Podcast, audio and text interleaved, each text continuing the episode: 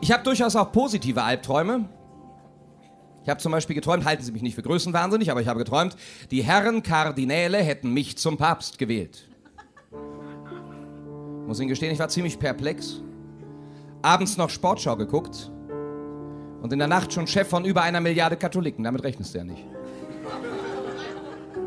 Ich habe die Wahl angenommen. Hab gedacht, bist doch nicht bescheuert, das träumst du nie wieder.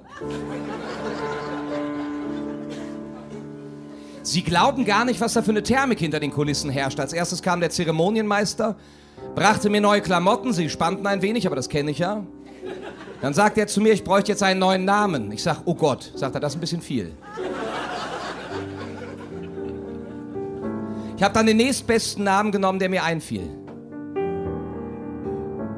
Heinz. War ich Papst Heinz der Erste.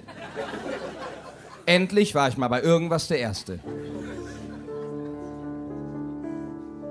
Der Zeremonienmeister drängelte, sagte, die Weltöffentlichkeit warte auf meinen ersten Segen, Urbi et Orbi.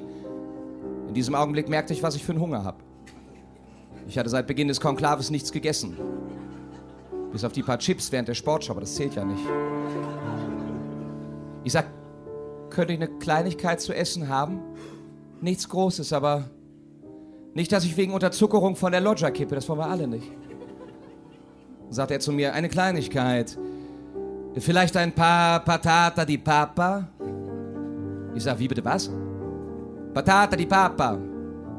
Päpstliche Pommes. Ich sag, ja, klingt gut, nehme ich.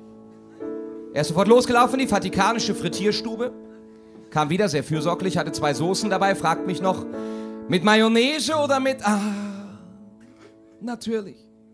Blöde Frage. Heinz.